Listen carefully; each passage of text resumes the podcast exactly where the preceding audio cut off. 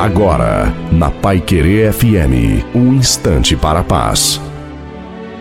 Olá, ouvinte da Pai Querer FM, aqui fala o pastor Tinonim. Quando navegamos na companhia de Cristo, podemos não ter uma garantia de bom tempo, pois grandes tempestades podem balançar o navio que carrega o próprio Senhor Jesus e não devemos esperar encontrar o mar menos tempestuoso ao redor de nosso pequeno barco. Se andamos com Jesus, temos de nos contentar em experimentar o que ele experimentou.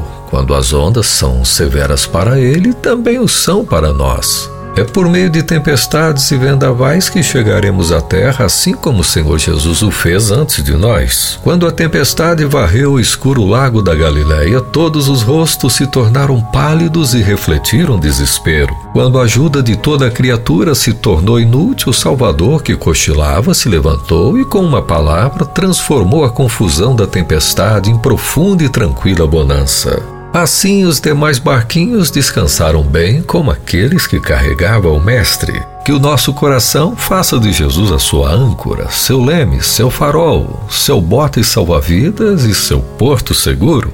Ei você, alegremos-nos no Senhor Jesus, pois se o barco dele chegou ao céu, o nosso também ali chegará. Mais de Deus sobre nossa vida nesse dia. Amém.